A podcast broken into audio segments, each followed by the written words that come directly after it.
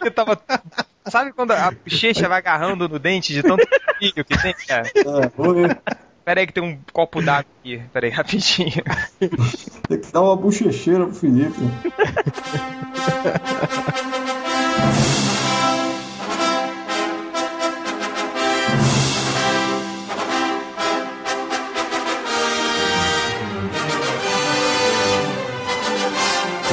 Vamos começar o podcast dos melhores do mundo. Hoje, o podcast mais especial da internet, porque a gente tá. Nós estamos ficando importantes, né, Hel? Pois é. Só vem ah. gente de, de, garbo e elegância aqui no, pro nosso podcast. E hoje, é, além do Hel e do Rodney, que tá sempre aqui, a gente tem, por favor, eu quero que todos batam palmas, ajoelhem-se perante Ed Barrow! Aê! E aí, pessoal? Gostoso! Não é pra qualquer podcast, não. A gente tem aqui, tirando o Hell e eu, que nós somos do bando de, de Bocós, é, nós temos aqui também o, o Rodney, que tá desenhando grandes personagens da Marvel, e o Ed Berg, que tá desenhando o Superman, cara. É, é eu, eu, assim, é. assim você vai, vão deixar a gente mal acostumados, assim. A gente vai pensar Superman que é sempre assim. Straczynski, pois é, com, com, com Straczynski, cara, ainda. Não, eu, eu, eu, realmente eu estou sem palavras, mas vamos... Eu prefiro chamá-lo de JMS. JMS. é, agora eu quero ver... É, eu, vou, eu vou tentar uma experiência aqui. Eu vou comer meu biscoito de polvilho, vou colocar uns 5 na boca.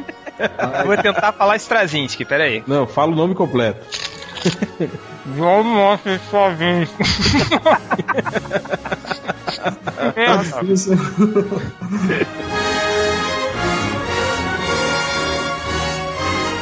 É, agora você tem que esperar um engolir essa porcaria de biscoito.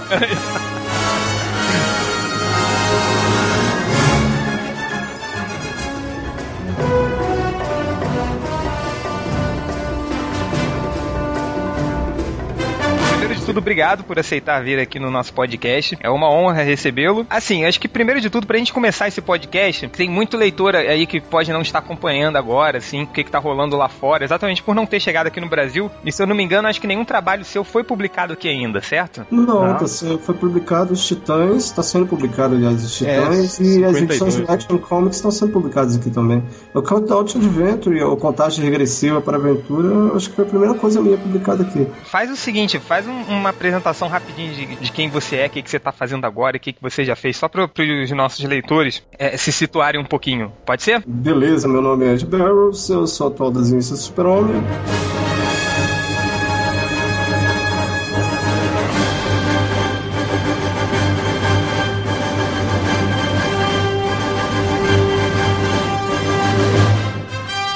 Eu já fiz títulos como Birds of Prey, fui desenhista do Electron, ou Atom, lá nos Estados Unidos. Trabalhei na Max série chamada 52, fiz uh, o Call to Adventure, fui desenhista regular dos Titãs, trabalhei no Green Lantern, ou Lanterna Verde no caso, fui desenhista regular do Action Comics, uh, fiz também o Black Cat Knight Superman, Black Cat Knight JSA, Batman, eu já trabalhei no Batman Secret File 2005, no Firestore, tanta coisa que dá até um nó na cabeça, assim. Né?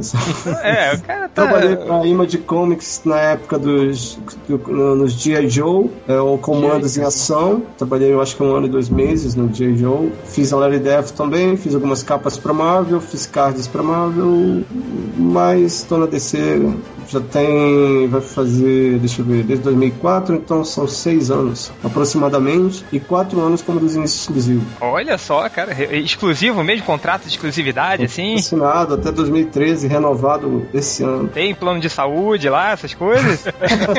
e se o mundo acabar mesmo em 2012, o que, que você vai Sei fazer? Ah, rapaz, é, a gente sempre tem que se preparar pro pior, né?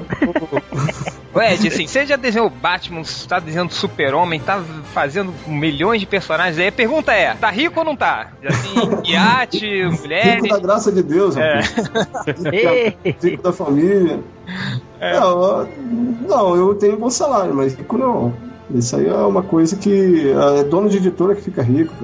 Mas Ed, você já vive do quadrinho já há algum tempo, né? Você já, você já, já, hoje, única e exclusivamente, quadrinho é sua fonte de renda, né? Isso é verdade. Isso de, desde quando? Olha, é, eu estou trabalhando com quadrinhos desde que eu entrei na DC, mas especi especificamente desde 2006, né? Porque antes eu trabalhava no Jornal Estado de Minas, eu conciliava os dois. Das seis da manhã ao meio-dia, uma hora, eu ficava por conta do material da DC, e das três da tarde até as dez da noite eu ficava por conta do Jornal Estado de Minas. E eu fui levando isso uns três anos, até que chegou uma hora que ninguém aguenta, né? É. Aí a DC, foi a época que a DC me ofereceu um contrato de exclusividade para eu ficar por conta deles. Por sinal, Ed, você falou que, que, que trabalhava no estado de Minas e tudo. Isso. Você trabalhava não como desenhista, mas como jornalista, né? Quando você entra numa redação de jornal, você já tem que ser cadastrado no sindicato. Como não existe ilustrador no sindicato, a função de ilustrador, então você passa a se chamar é, jornalista infográfico mas é um ilustrador. Ah, mas você fazia o que? Charges, é, gráficos, não. assim? É, eu fazia charges, charges não, eu fazia desenhos, é, desenho normal, caricaturas, uh, fazia desenhos assim, eu fazia de tudo um pouco assim na, em termos de arte, né? Uh, às vezes eu tinha que fazer, uh, pegar a matéria, olhar como foi o acidente, explicar como foi que ocorreu aquele acidente, eu, como foi a, a, batida de um carro, entendeu? Quando vi um acidente aqui pelas ruas em Belo Horizonte, quando o acidente era sério, né? Que tinha uma repercussão grande, então a gente tinha que ilustrar aquele acidente de uma forma bem eh, detalhada para o leitor entender como ocorreu. Também uh, nós ilustramos a matéria das Olimpíadas, né, que até nós ganhamos um prêmio na França por essa, por essa matéria. Também uh, na época do Papa João Paulo II, quando ele morreu, quase levou a redação de arte com ele, mas a gente ganhou um prêmio também por essa. Por essa... é, o cara morria, rapaz, ele ficava lá todo bora, bora, bora, bora, pra soltar matéria e nada. Mas, o Ed, ah. o que, que é pior? A pressão das entregas da, das matérias, no caso caso das ilustrações jornalísticas, ou a pressão da editora em cima das páginas para você entregar a tempo? Eu acho que a pressão do, de, um, de um comics, de você trabalhar no, no, mercado de quadrinhos, é muito grande, é bem maior do que a redação de jornal, porque a redação de jornal você pode tentar resolver a, uma ilustração quando é muito urgente de determinadas formas. Você não precisa de um estilo só. Tanto que eu tenho desenhos no jornal que você não vai achar que é meu, né? Porque tá muito abstrato, tá muito surreal, uma coisa que eu não faço nos quadrinhos quadrinhos. Ele era uma forma de eu escolher uh, um estilo que fosse rápido e que fosse uh, ilustrar bem a, a, matéria. E nos comics não, eu tenho um estilo bem detalhado, o editor fica no pé do teu, da tua orelha falando, você tem que entregar no dia tal. E você tem que tentar entregar no dia tal, né? Ou dar uma chorada com ele. Se é do dia 22, eu posso entregar no dia 27 tal. Mas isso só acontece quando você tem uma liberdade maior, né? Quando você já tá. Já, Não, tá muito, já tem muito tempo de casa, né? É. O editor sempre fala com, comigo, ele manda o Dandelion, né? Fala, olha, Ed, o roteiro tô te entregando no dia 1 de abril e eu acho que você tem condições de entregar no dia 22 ou 23 o, o fechamento final do lápis. Aí eu falo, que tal entregar no dia 1 de março? demais. é tudo, tudo questão de, de negociação, né? Assim. Tudo conversável. É, tem que, não, é, depende, aí depende muito da questão de quando a revista vai para gráfica, né? Porque já tem aquele comprometimento. Mas as revistas são impressas no Canadá, em Toronto ou Montreal, se não me engano. Ah, é? É. Não sabia disso não. A, Nem eu. a DC tem uma, uma gráfica que fica em Montreal, eu acho. Pô, bacana. Então, assim, pelo menos as caixas que eu recebo vêm do Canadá, né? As revistas, sei lá, tem a data de fechamento que a gráfica ela já para para receber aquele material. Então você não pode uh, não pode haver, haver atraso na questão disso, né? Porque tem uma multa diária que eles pagam lá. Então você tem que entregar os arquivos, né? O colorista, entregar no máximo no dia tal. Quando eu sinto que a coisa está muito apertada, eu peço para descer, uh, ver se pode arrumar um fill-in, um cara para fazer pelo menos umas cinco páginas. E sobrecarrega a outra equipe, né? Eu como desenhista tenho que pensar em toda a equipe, né? Tem que pensar no finalista, que o cara vai passar algumas noites sem dormir, ou no colorista, que vai sobrecarregar o coitado, que ele é o último a receber todo o material. Então todo atraso acarreta em cima do colorista. Então você tem que pensar na equipe como um todo, não apenas como um desenhista, mas como um todo. Fazer a equipe funcionar em torno do seu trabalho. Também foi um dos. Um dos começado pelo. Com, agenciado pelo David Campite no início? Isso. esse cara agenciou quase todos os caras, né? É? Achei que você ia falar, não, não vamos falar sobre isso. Não, não esse David Campite, ele agenciou todo mundo, né? Assim, todo mundo que chega e fala que foi ele, assim. Pra falar a verdade, o David foi quem iniciou o agenciamento aqui, né? Ele com o pessoal da Comics, eles tinham uma, uma parceria na época e todos os grandes, todos os desenhistas atuam no mercado passaram pela Art Comics, que passou pelo David Campite, né? Ele deve ter então, agenciado o Jack Kirby também, né? Porque esse cara agencia todo mundo, né? É, aí eu já. então, Ed, mas... agenciado o Jack Kirby quando ele já tava morto, já, né? Uma mesa lá de cartomante agenciava o Kirby de lá. Todos uh, que eu conheço, assim, já passaram pelo, pelo David, né? Eu conheço alguns amigos que ainda estão com ele até hoje. Penando na mão do cara. Mas então, ele... eu, acho, eu acho que isso vai conforme o cara se sente, se sente bem, né? Eu não trabalhei bem com ele, eu não me dei bem com a forma dele agenciar, mas assim, quem tá se sentindo bem, eu acho que tem que ficar onde tá legal, ele tá se sentindo bem, né? Agradável, no caso. É, eu concordo com, com o que você falou aí, Ed, mas é, é, eu mas... acho que ele, é, mas, mas ele tem uma visão de mercado muito deturpada. A visão de ganhar dinheiro com o quadrinho ele tem muito deturpada. Tá, mas não vamos fazer aqui um, um TV fama do, do, do, nosso podcast, um ratinho.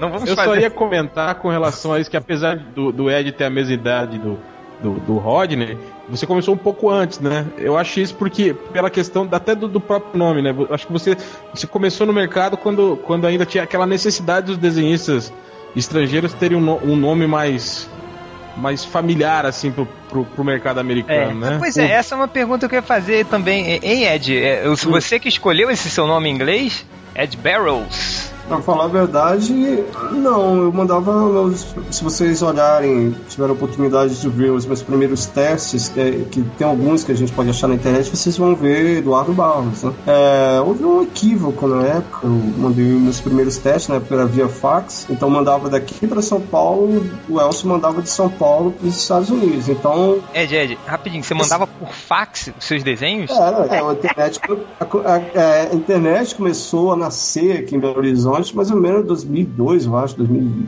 2000 Caraca, mas não saía, a qualidade não saía ruim, não? Saía ruim. Já ia sair ruim daqui para lá, para São Paulo. De São Paulo para os Estados Unidos ainda era pior, porque era, era fax do fax. chegava apagado. E o David achou melhor colocar Eduardo, chamar Ed, porque lá nos Estados Unidos tudo tem abreviação. Rodney é Rod lá, né? É. Então tudo tem abreviação para eles, né? Eduardo Barros ele vira um W entre O e o S. Hum. E como eu não tinha, nós não tínhamos acesso à internet, eu só vim descobrir isso quando eu recebi um jornalzinho que o, a Glass House Graphics tinha. Eles usavam nas convenções dos Estados Unidos, mas até então já estava publicando. Tipo, mudaram seu nome e nem te consultaram, assim, né? Não, é, não, foi, não foi questão de mudar o nome. Foi questão que ele achou que era aquilo e não era, entendeu? Ah, entendi. Não, ele se confundiu. Um erro, mas aí eu liguei pro Elcio, conversei com ele, aí o Elcio ligou pro David, aí o David explicou, olha, ele já tem, já tá na terceira publicação dele, né? E o nome dele já tá, os, os editores já conhecem e tal, mas pô, ninguém, ninguém conhece Eduardo Barros, então ele vai ter que remar tudo de novo. Aí o Elcio me ligou e falou, ué, o Edu, né, que ele me chama, o Edu, Cara, eu já conversei com o David, já aconteceu assim, assim, assado. Se você quiser optar pelo seu nome, a gente vai ter que começar a trabalhar pela questão novamente, né? Pra você conseguir trabalho. Como eu penei para entrar, hum. suei, lembrei de todo o passado. Né? Quantos eu fiz, eu disse assim: ah, deixa assim, eu me acostumo com isso. Tá bom, né? Tá bom, tá bom, vai, vai. Ed Barrow. Você me chamando de Maria, tá bom demais. Mas aí, o Ed, eu, eu dei uma trabalhada no Ed, lógico. Né? Pô, já que era Ed, que era um ED, aí eu disse assim: ah, não, vou acrescentar mais um D e um Y, vai ficar legal. Pelo menos isso eu acrescentei no meu nome, né? É, mais estiloso, né? é, eu não sei, minha família, e alguns poucos amigos, o restante, a maioria do pessoal só me chama de Ed. Ele tá no meio e tal. Às vezes chega correspondência aqui pra mim, Ed, aí o carteiro me pergunta: ah, seu nome é estranho, né? aí, aí você que é o Ed? Aí tem uns caras que chamam assim, você que é o Ed Barrows? Ele disse, não, é Barrows mesmo. Aí, é, aí às vezes tem que, ser, tem que assinar, né? Com. Disse, não, eu posso assinar com meu nome normal? Disse, também os editores me chamam assim, meu nome é Eduardo Barros. Tá? Não, pode assinar à vontade. Então. Quando tem correspondência que os carteiros trazem aqui, os coitados se enrolam com o nome. Eles têm isso, é, isso, folha, é, isso não dá problema, não, quando é correspondência registrada e aí o, o nome da correspondência não bate com o seu nome real, não. Os caras não ficam meio não, desconfiados. É, é, já, tem carteiro, cara, que me conhece. O pessoal da FedEx vem deixar aqui o, os pacotes aqui em casa, até que eu tenho o telefone de um deles. Quando eu viajo, eu falo: olha, segura todas as correspondências. Quando eu voltar, você pega aqui em casa, te liga você traz aqui em casa. Né? Os caras já me conhecem, já sabem que o Ed é Eduardo, no caso. Não tem muita, muita complicação, não. Só pulando um pouquinho, já entrando um pouquinho no Super-Homem. Hum. Assim, o, eu me lembro, cara, que quando o Jim Lee ele foi chamado para desenhar o Super-Homem é, lá naquele arco do Brian Azarello, que durou 12 hum. edições assim, ele falou que, cara, ele ficou louco, porque era o sonho dele desenhar o super-homem. Aí ele tinha falado numa entrevista que ele ficou três dias seguidos treinando o símbolo do S, né, do, do S do super-homem, assim, porque para ele era, era muito importante tudo, assim, que ele ficou louco, assim, maluco. E como é que foi o, o, a sua sensação quando falaram assim, olha só, aqui você vai cuidar de uma revista mensal do super-homem, provavelmente o maior super-herói da história, assim, do, do, das histórias em quadrinhos. E como é que foi essa sensação? Como é que você recebeu essa notícia? Pra falar a verdade, eu comecei a trabalhar no super-homem desde agosto, né, na série Black Night Superman. Na, na Action Comics também, né? É, no, no Blackest Night Superman. E eu lembro que o James Robinson que, era, que foi o escritor, né? Que é o escritor do War of the Superman. Ele perguntou, eu falei para ele, pô, a gente podia continuar a parceria, tal, trabalhando em outros títulos. E trabalhando depois dessa série, ele perguntou, em que você deseja trabalhar, Ed, comigo? Eu falei, pô, cara, eu adoro Super-Homem e tal. E eu sempre deixei os editores saberem que eu, tanto que no, uh, no, nos meus presentes de aniversário aqui, eu sempre recebo um Super-Homem, né? Que a DC envia pra mim aqui, né? Um, um estátuas de Super-Homem. Ah, isso é legal também comentou ontem, o Ed. O Ed é, depois você fala dos presentes que você ganha. Aí né? eu, depois eu que sou o Ed falou que tem uma estátua do Superman que é edição limitada, só 100, né? Foram Deixa feitos. Deixa ele é falar, porra, não atrapalha não, só. Mas a gente conta essa história. Aí o, o, em dezembro, mais ou menos, Matt Ireson é, conversou com o Joey falando que ele estava interessado, que é, já tinha definido que eu seria o desenhista do Super-Homem. Desde dezembro eu já sabia. Eu, só não, é, eu, eu não lembro se já tinha me informado quem seria o escritor que eles estavam querendo mudar toda a equipe criativa do Super-Homem. Uh, eu fiquei, pô, fiquei extasiado, né? Fiquei muito feliz. Quanto ao dinheiro ter treinado três dias o símbolo do Super-Homem, eu treinei dois, cara. Mas eu já vinha treinando alguns meses, trabalhando no Super-Homem mesmo, né? Só que o meu Super-Homem, ele vai ser um pouco diferente do que vocês viram no Broadcast Night Superman, se é que vocês viram, né? O Super-Homem. Ele vai ter rápido, cavalo e trancinha. não, não é isso. É, no War of the Superman já tá mais com a cara do que eu vou fazer ele no, no Super-Homem. Por sinal, algum spoiler que você possa soltar aí? Ratinho!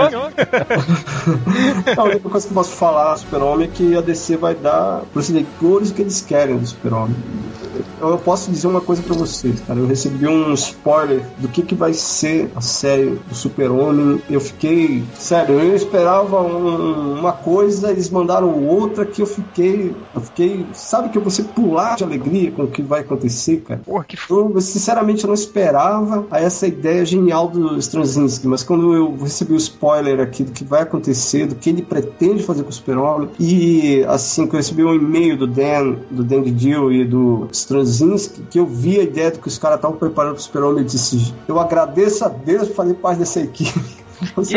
o, o Ed, o, então, o ele, ele, é um cara diferenciado, assim, né? Ele é, cara. Ele tem uma... uma ele tem um roteiro, assim... Uh, ele é dramático de um lado, ele é poético do outro. Ele é um cara, assim, que ele, ele é completo, cara. Ele deixa o desenhista à vontade para desenhar. Não um, um, cara, assim, que prende o desenhista. Uh, em termos de construção de página, né? De te vir aí, eu confio em ti, faz aí. Eu, eu, eu trabalhei com ele agora na edição 700, que vai sair em junho. E o cara, é, ele e o Jeff Jones, é, para mim, são os melhores, né? Assim, que, eu tô, que eu já trabalhei, né? Eu trabalhei com o Jeff Jones no ano passado e no, no Lanterna Verde.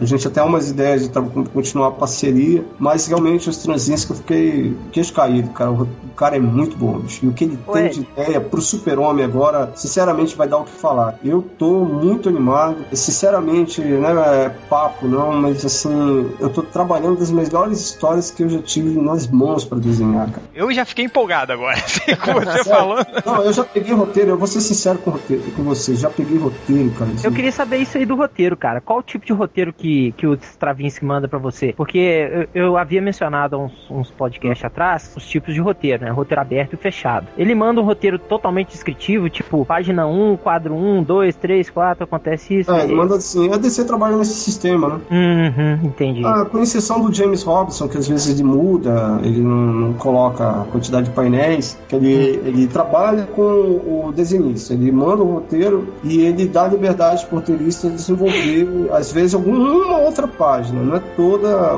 todo o roteiro. Mas os transistas não, ele manda o roteiro fechado, assim, né, alguma coisa de, de assim, ah, de o que você acha de fazer isso tal. Ou então a minha ideia é essa, mas vê o que você, se você não achar legal, você pode fazer dessa forma, entendeu? O, que eu mais gosto nele, cara, no transistor no roteiro dele é assim, o quanto ele leva tudo ao extremo, cara.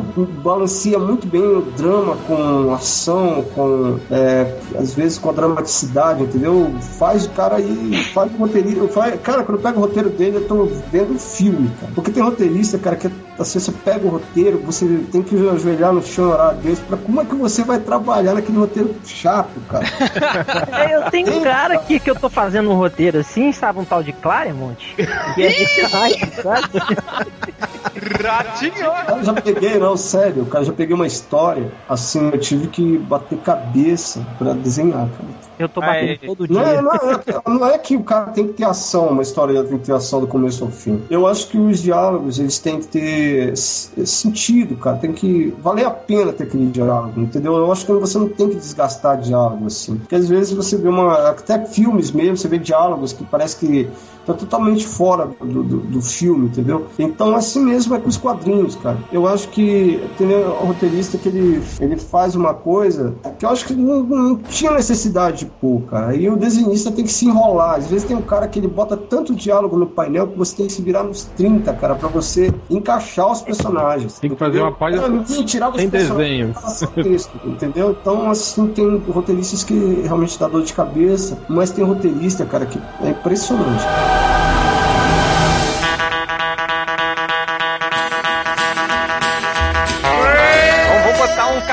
Bullying aqui agora, hein? Eita! Algumas pistas que você pode dar desses desenhistas que te davam. desses roteiristas que te davam um mau trabalho? Ah, cara, todo roteirista que dá um trabalho é aquele que atrasa o, o roteiro, né? Já começa por aí. Chris Claremont. Ei, mas, mas, Ed, no caso dele te pegar o roteiro atrasado, o seu prazo para desenhar continua o mesmo? Continua ou aí você. Mesmo, cara, Olha, que sacanagem, cara. Cara, que é, aconteceu, já aconteceu, deu praticamente ser quase tão rápido quanto o roteirista. Cara. Nossa. Às vezes eu recebia três páginas, eu fazia três e ficava esperando mais três para receber o restante do roteiro. Aí eu recebia picado mais seis páginas, fazia seis páginas, ficava uma semana esperando o roteiro. Eu já assisti esse filme quando eu peguei é. X-Men Forever. Tem um roteirista que ele pega tanto projeto e, você, e logicamente aquele que você está desenhando não é o projeto de prioridade dele, entendeu? Ele tem que dar prioridade para aqueles títulos que realmente vendem. Então, quando você está pegando tapa-buraco da vida, logicamente você tem que esperar o cara, ou então aqueles roteiros que são cooperativos, aqueles que, que nem o Black Night, que o Jeff Jones é o cabeça, é o centro de toda a articulação. Então, você tem que mandar o teu roteiro, tem que mandar roteiro para ele ele, ele vai ver o que, o que tem que encaixar. Ele é co-roteirista de toda a série Blackest Night, então isso demora. Isso dá para entender o porquê da demora. Mas tem roteirista que realmente os outros projetos ele deixa atrasar e quando chega o roteiro na tua mão vem picado e quando vem picado o teu prazo continua sendo o mesmo e para piorar a situação, às vezes o roteiro você fez, digamos, três páginas aqui, recebe seis na próxima semana, vai recebendo picado e quando ele resolve mandar as 11 páginas que estão faltando, tá faltando uma semana para entregar tudo tudo, entendeu? Aí E você tem que se virar nos 30 pra entregar as páginas. É, eu, passo, eu, passei por isso, cara. Passei por isso aí,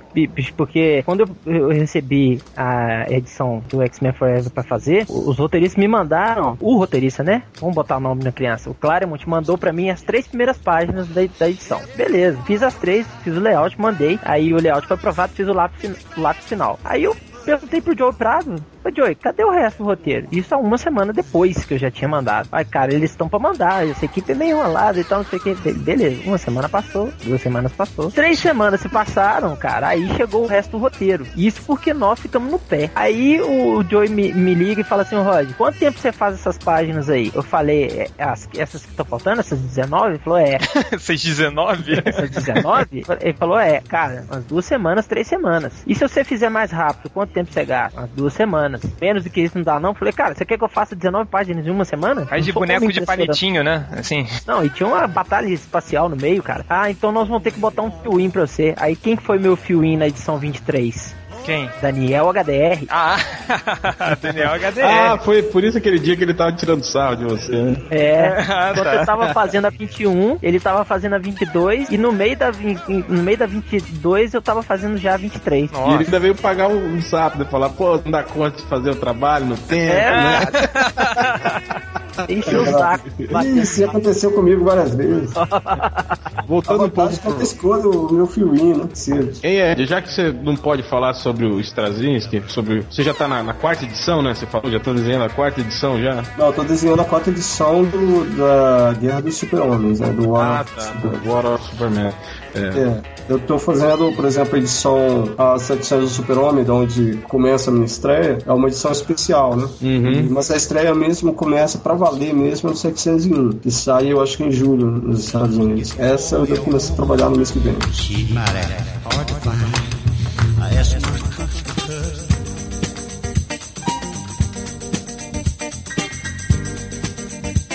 Você era um é leitor de quadrinhos desde criança. Isso. Comecei a ler quadrinhos com minha mãe, né? Foi Turma da Mônica, o Donald, que ela gostava pra caramba, uhum. ainda gosta até hoje. Quadrinhos super-herói mesmo, lá pros 7, 8 anos de idade. Engraçado. Eu, eu sou o único desenhista de quadrinho que não leu Mônica, cara. O Hell também não leu. É, eu mas ele não é desenhista. O Hell é ilustrador, cara. Ele trabalhou com ilustração e tudo. Mas você sabe uma curiosidade? Aconteceu hum. que a primeira revista que eu recebi foi aquela que eu ganhei de presente, foi aquela Tropa Alpha de John Byrne, cara. Oh, pô, pô, um ótimo início, hein, cara. A história quadrinho que eu li, cara, de, de super-herói foi o, a Tropa Alpha. Quando eu vi aquilo, eu fiquei assim. É, pra pirar mesmo, cara. Era o John é, Byrne alto nível, né? Antes do John Byrne caducar, né? É, eu substituí o John Byrne no Atom, né? No Electron, no caso, né? Eu, fui, eu que substituí ele. Ele era o desenhista regular do Electron no, no, da edição. Ele fez acho que três edições. Aí ele saiu, eu que substituí ele na, na edição 4. Que honra, hein?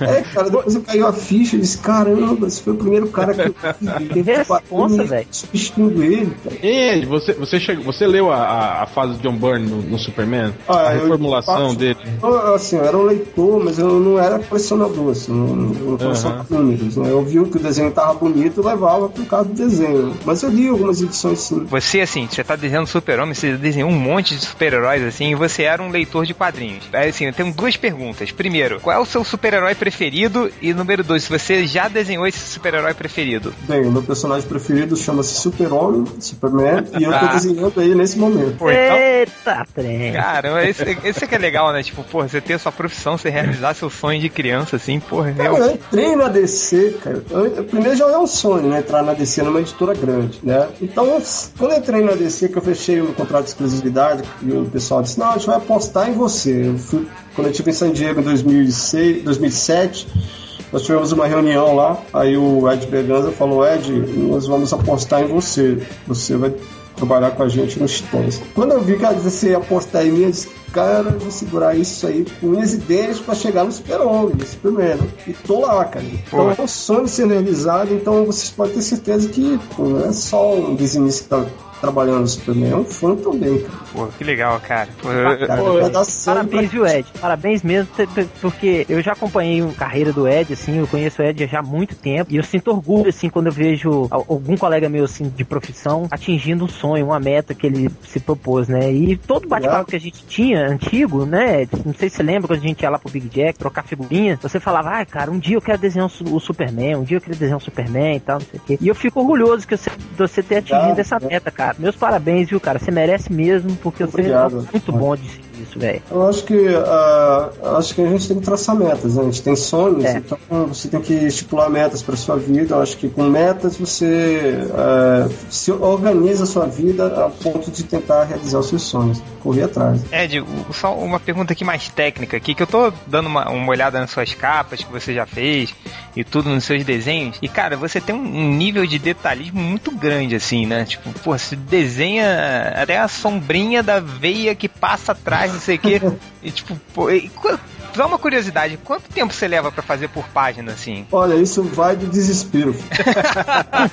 Depende do, do, pânico, do desespero do sujeito, né? Cara, eu já fiz três páginas num dia, assim como eu levei dois dias numa página. Então ela é muito complexa. Quando eu gasto dois dias numa página, eu fico com pena do finalista, porque eu sei que ele vai levar quatro dias numa página.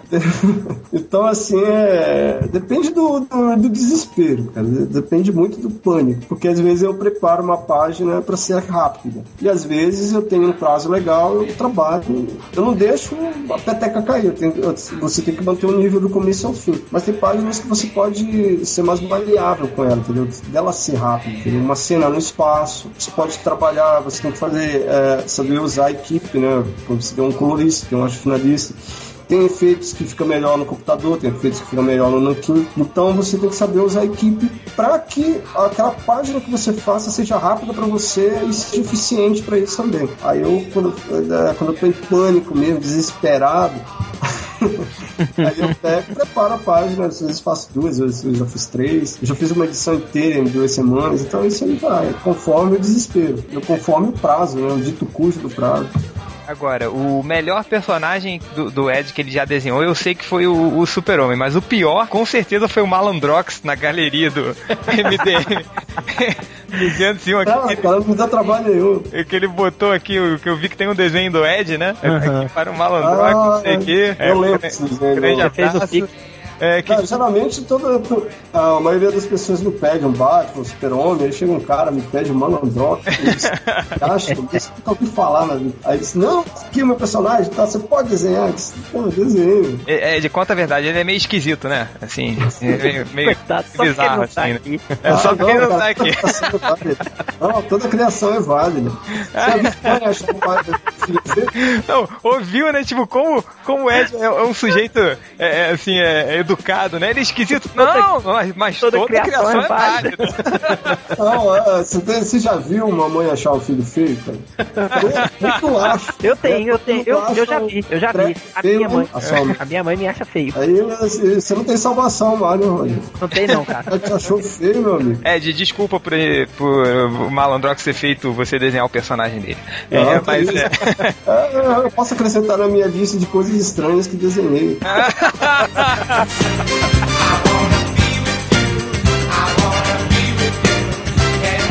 É, outra coisa que eu acho interessante na carreira do Ed é que você sempre teve, teve passagens longas, né? Por títulos que você desenhou.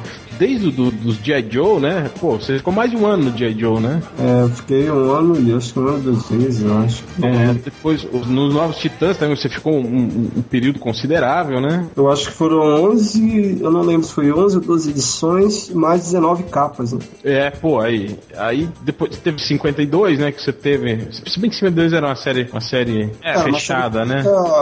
Mil bons, né? Tinha os seus desenhistas principais, que no caso era o Joey Bennett, uh, esqueci o nome do o Chris Batista, eu e tinha mais uns dois outros artistas que eram principais, que era semanal. Mas eu fiz, eu acho que sete edições do 52. Era pra ter feito mais, mas na época eu peguei. Uh, o Mike Carlin me ofereceu o, o Electron para desenhar, para ser desenhista regular. Aí eu comecei a trabalhar no Electron, só que tava tendo problema no, no 52, o prazo estava estourando lá e o Dan mandou um e-mail para mim perguntando se eu podia dar uma força no, 52. Eu retornei para 52 e continuei fazendo o Atom ao mesmo tempo. Aí eu estava trabalhando mais ou menos 44 páginas por mês, em duas edições simultâneas. E gostaria de saber o que, que você falaria para os aspirantes, assim, a, a, quais são os toques que você daria a quem quer ingressar no mercado de quadrinhos, o que, que a galera pode fazer, qual é o toque principal que você daria? Primeiramente, é, procurar o Rodney, que é professor de desenho lá na escola,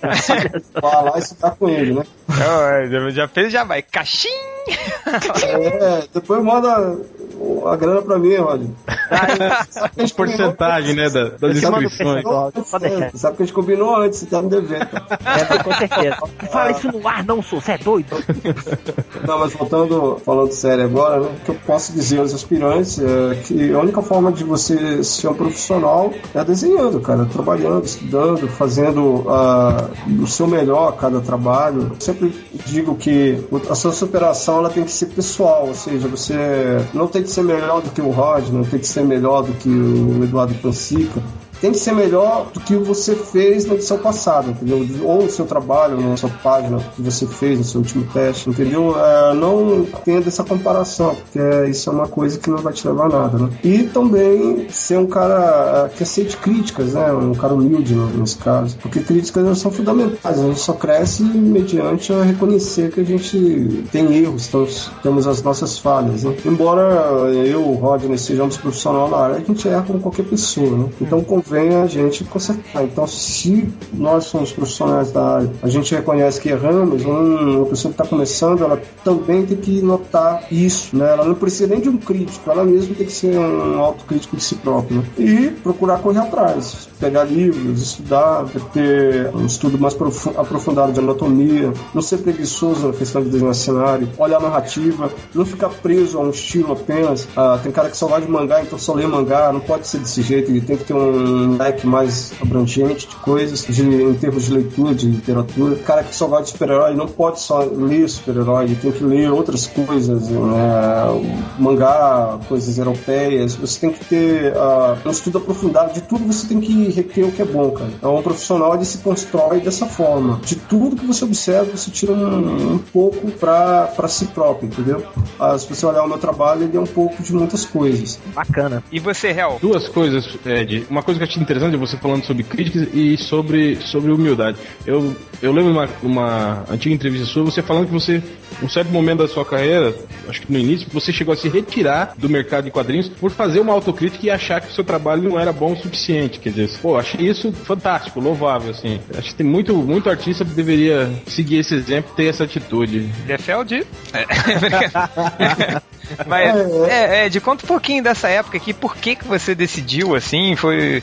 Explica um pouquinho da sua decisão dessa época da sua carreira. Eu sempre digo que a minha carreira, ela é, ela é dividida em duas fases, né? A fase que ela vai do final de 2000, de 99, de 1999, e a mais ou menos metade de 2000. É, quando eu entrei no mercado americano, eu não, não era bom o suficiente, era um cara muito cru. Eu não tinha uma boa anatomia, não sabia desenhar mulher direito, eu recebia pressão editorial, que até então os editores não me conheciam e por não me conhecer eles me cobravam, né? Muito, é, muito grande, eu uma pressão enorme e eu absorvia essa pressão e não conseguia, eu travava na hora de desenhar. Então eu fui notando que o meu trabalho era muito ruim, não, com, não, é, não era válido continuar. Eu precisava dar uma parada, fazer uma reavaliação do meu material, do meu trabalho no caso e ir consertando os meus erros. Né? Aí eu, foi, foi isso que me levou a parar porque eu achava que eu não estava preparado o suficiente. Quando eu voltei em 2003 para o mercado americano, eu já tinha uma construção de anatomia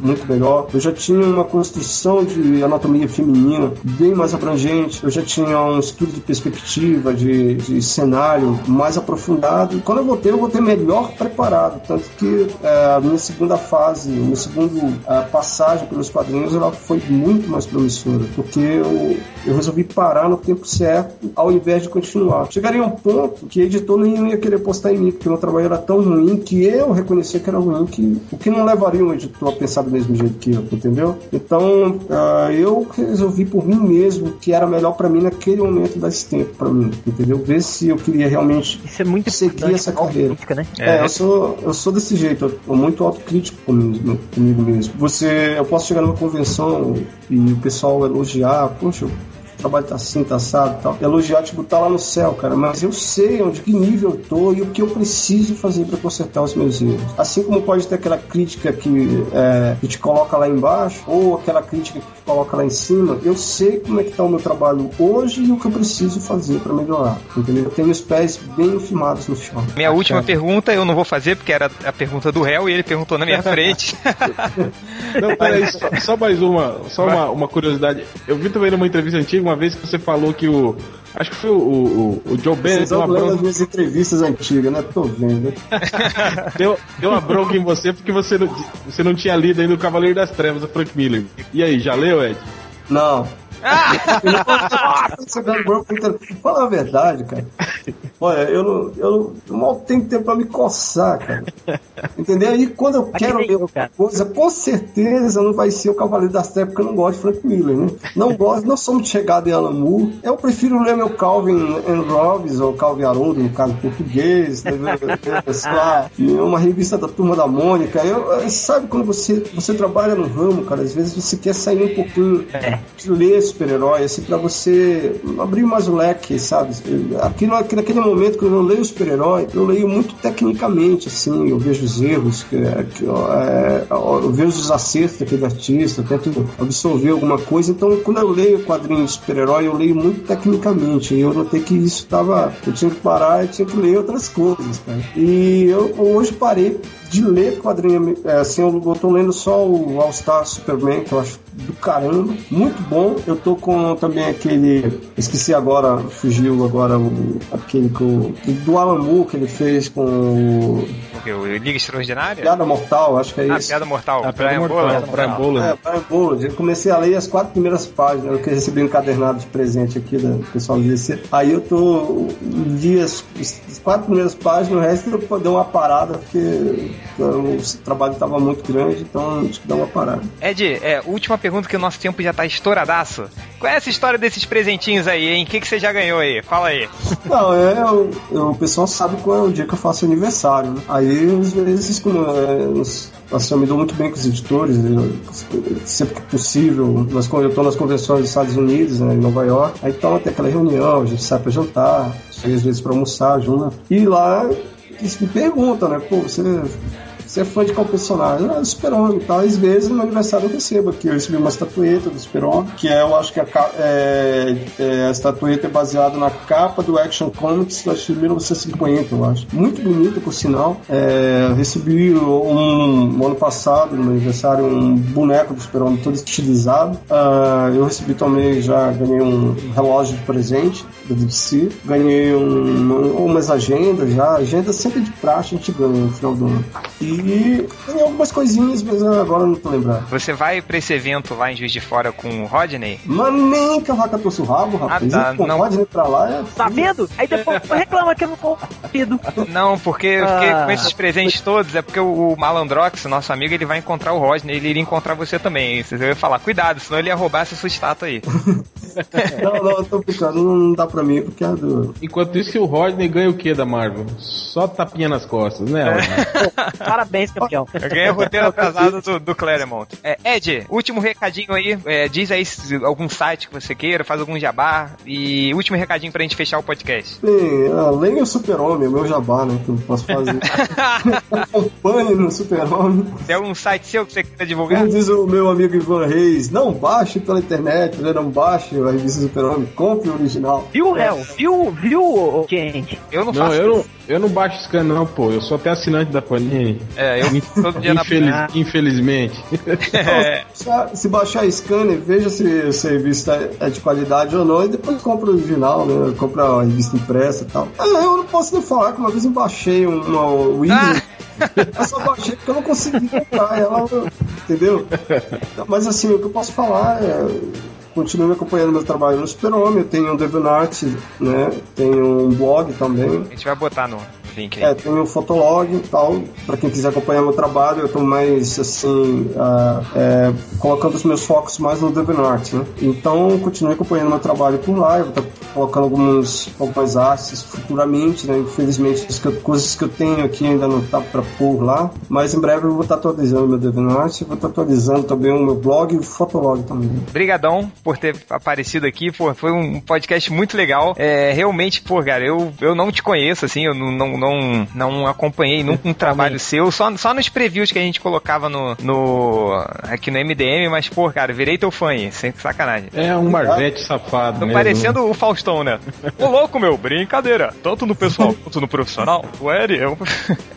mas é, brigadão, Ed, valeu mesmo por ter participado aí, cara, foi muito legal o podcast. Valeu pelas palavras. Ed, brigadão, cara. Um abraço, pessoal.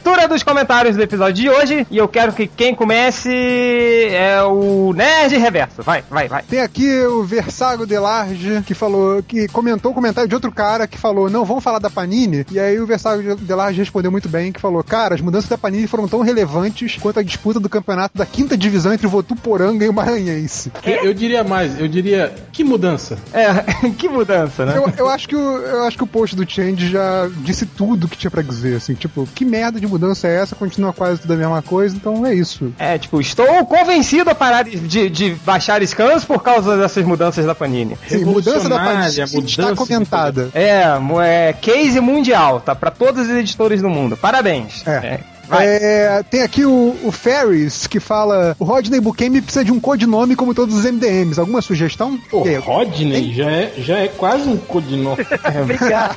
Bukemi, né? Bukemi. Não, e ele ainda. Eu tirando o sal do nome dele, ele me veio com uma de que, ah, é o nome de um príncipe, não sei da onde. Ah, ah Rodney. É, posso fazer? Eu pesquisar a origem do meu nome, porra. Se fosse um antigo é, blogger, né? MDM blogger, ele hum. seria alguma coisa com blog no final, né? Provavelmente seria o pão de queijo blog. É, Rodney Blog Game. É, é, sabe que minha mãe me deu meu nome de Felipe? Ah. Porque ela viu no desenho da Cinderela que era o príncipe Felipe. Gay, né, cara? gay, muito gay. É. Próximo comentário, vai.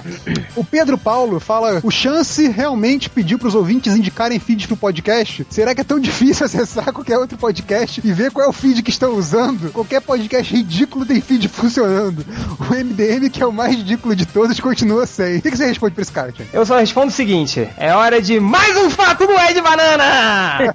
Vocês sabiam sabiam que no dia 9 de dezembro de 1999 o Ed Banana derrotou o programa do Raul Gil? Hã? Hã? Ah, ah, garoto! De banana! Vai! Outro comentário. Por último, tem o Lan, e ele fala: fui chamado de idiota gratuitamente nesse podcast também. Eu não lembro, alguém chamou o idiota de idiota? Não, gratuitamente não. Chama ele agora, né, Javier? Foi, foi. pra que, que eu vou ficar chamando idiota de idiota, pô? Porra. não, isso me lembra, não sei se dá tempo de falar, daquela piada do caçador e do urso, vocês conhecem? Não. É, eu tenho medo. Você não veio aqui pra comer urso, pra caçar Puta, vai, vai, vai, rápido. Então, é, tipo assim, o caçador foi lá, queria caçar o um urso enorme e tal, não sei o quê. Aí ele vai lá, mata o urso que tinha quase dois metros, só que aí chega um urso muito maior, dois metros e meio, e aí o urso, ele, o urso começa a falar com ele, né? E fala, pô, eu, eu sou um urso místico, espírito da floresta, você matou meu irmão, agora você tem duas opções. Ou eu vou te matar, ou eu vou estuprar você. Aí o cara, porra, não quero morrer, me estupra, né?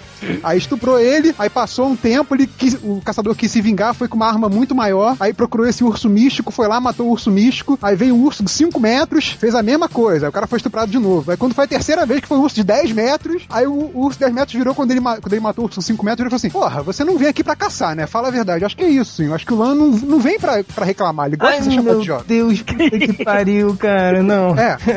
Ah, vai! Cala a boca depois dessa. depois dessa. Próximo. Eu não tenho Vai. que falar. Eu só tenho que falar mais um fato do Ed Banana! Que eu já vi. Ed Banana. Cara, fiquei pesquisando a semana inteira de, de, através desses fatos. Vocês sabiam que a gorila monga foi interpretada por dois caras diferentes, hã? hã? Não acredito. É verdade, não era só um. Era Só falta, você dizer, só falta você dizer que a vovó Mafalda era homem, porra. É, aí não sei, aí não sei. Hel, seu comentário. É, tem aqui o Jean, ele falando que na época que ele trabalhava na produção do Ratinho, o Ed Banana chegou a roubar a audiência do Ratinho.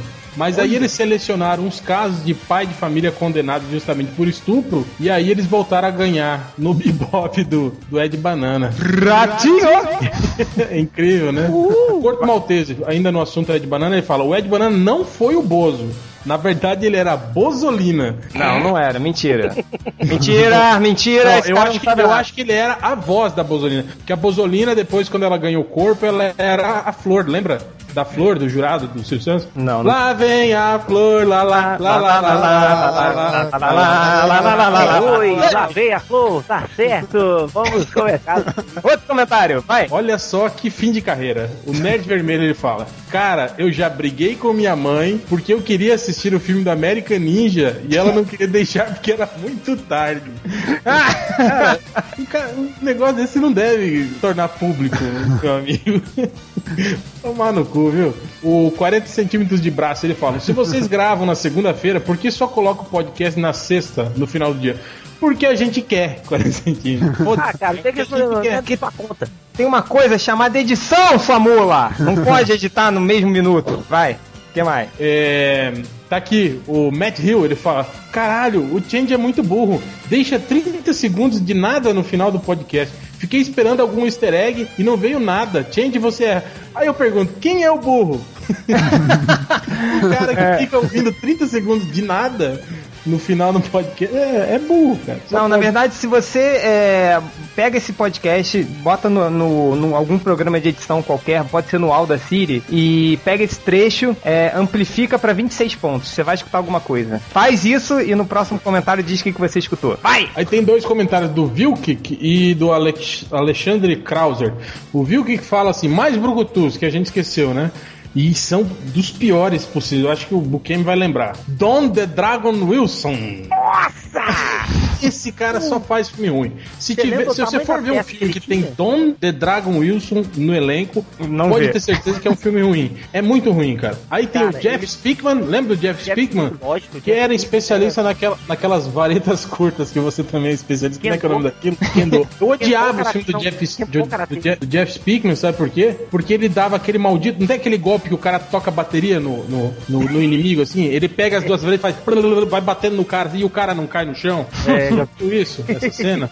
cara ele faz isso todo no- no filme dele, ele faz isso. Eu é tipo o quê? Isso é tipo aquele tapinha do Honda, ho, ho, ho, que ele vai batendo assim Isso, várias é, vezes. ele pega duas varetas e fica batendo como se fossem duas baquetas no cara, assim, batendo assim, tuc, tuc, tuc, e o cara não cai no chão, sabe? O cara fica assim, fica suspenso no ar porque ele tá levando porrada de dois porretes. É, eu vi isso no, no filme do Monty Python, A Procura do Cálice Sagrado, né? Que um dos cavaleiros ele pega duas massas e começa a fazer.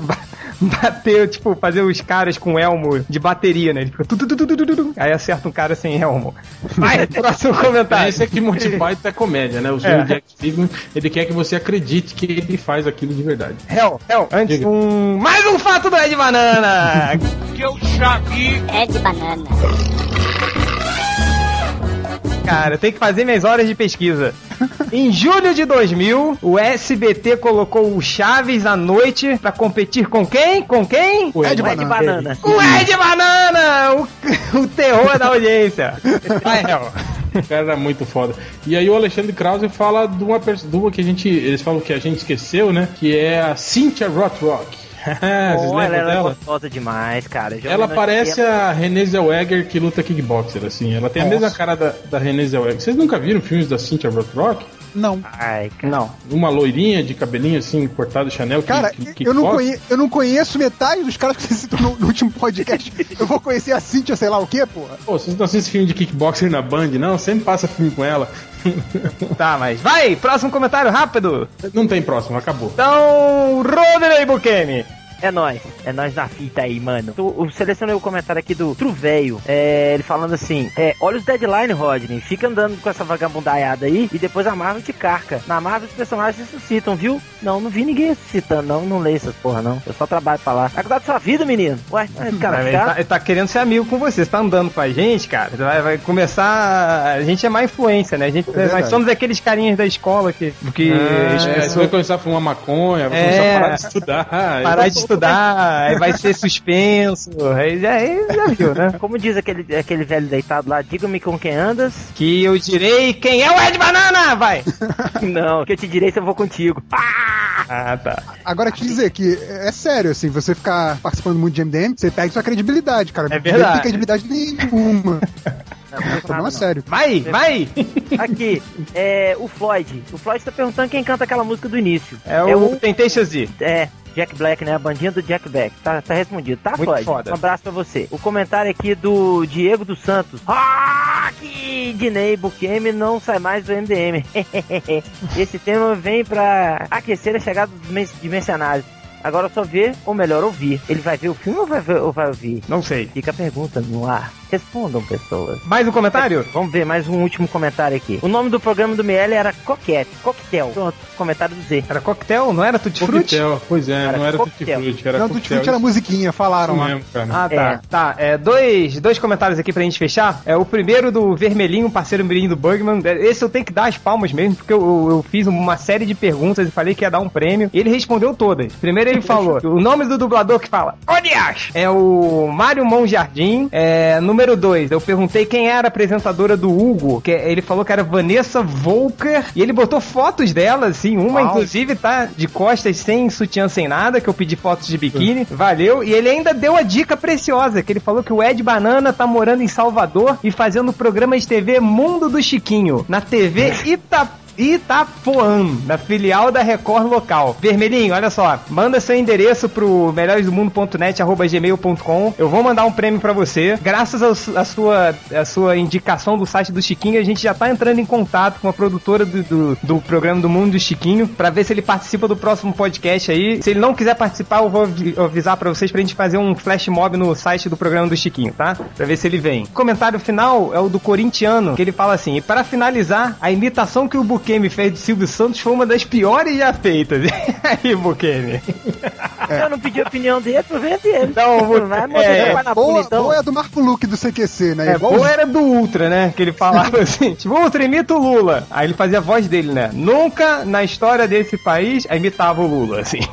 É, Bukemi, rapidinho, cinco pessoas pra você imitar, hein? Vai lá. Primeiro Silvio Santos, imita de novo. Tá certa resposta? Agora Clodovil, Ai, meu amor, olha pra aquela câmera. Faustão, Ô, louco, meu, mais do que nunca, né? No, no, no pessoal e no profissional também. Didi Mocó. Ô, da Proton, tá certo. É isso aí, Picipe. E pra fechar o Ed Banana. Vai! Palmas para o Rodney Bukemi, o maior É, imitador do. Brasil. Aê! Nova vaga. passar a mão na minha bunda aí, gente. Nova, nova safra de imitadores talentosos do MDM. Depois de Ultra e Malandrox, Rodney Bukemi. É E, e, e acabou a leitura dos comentários.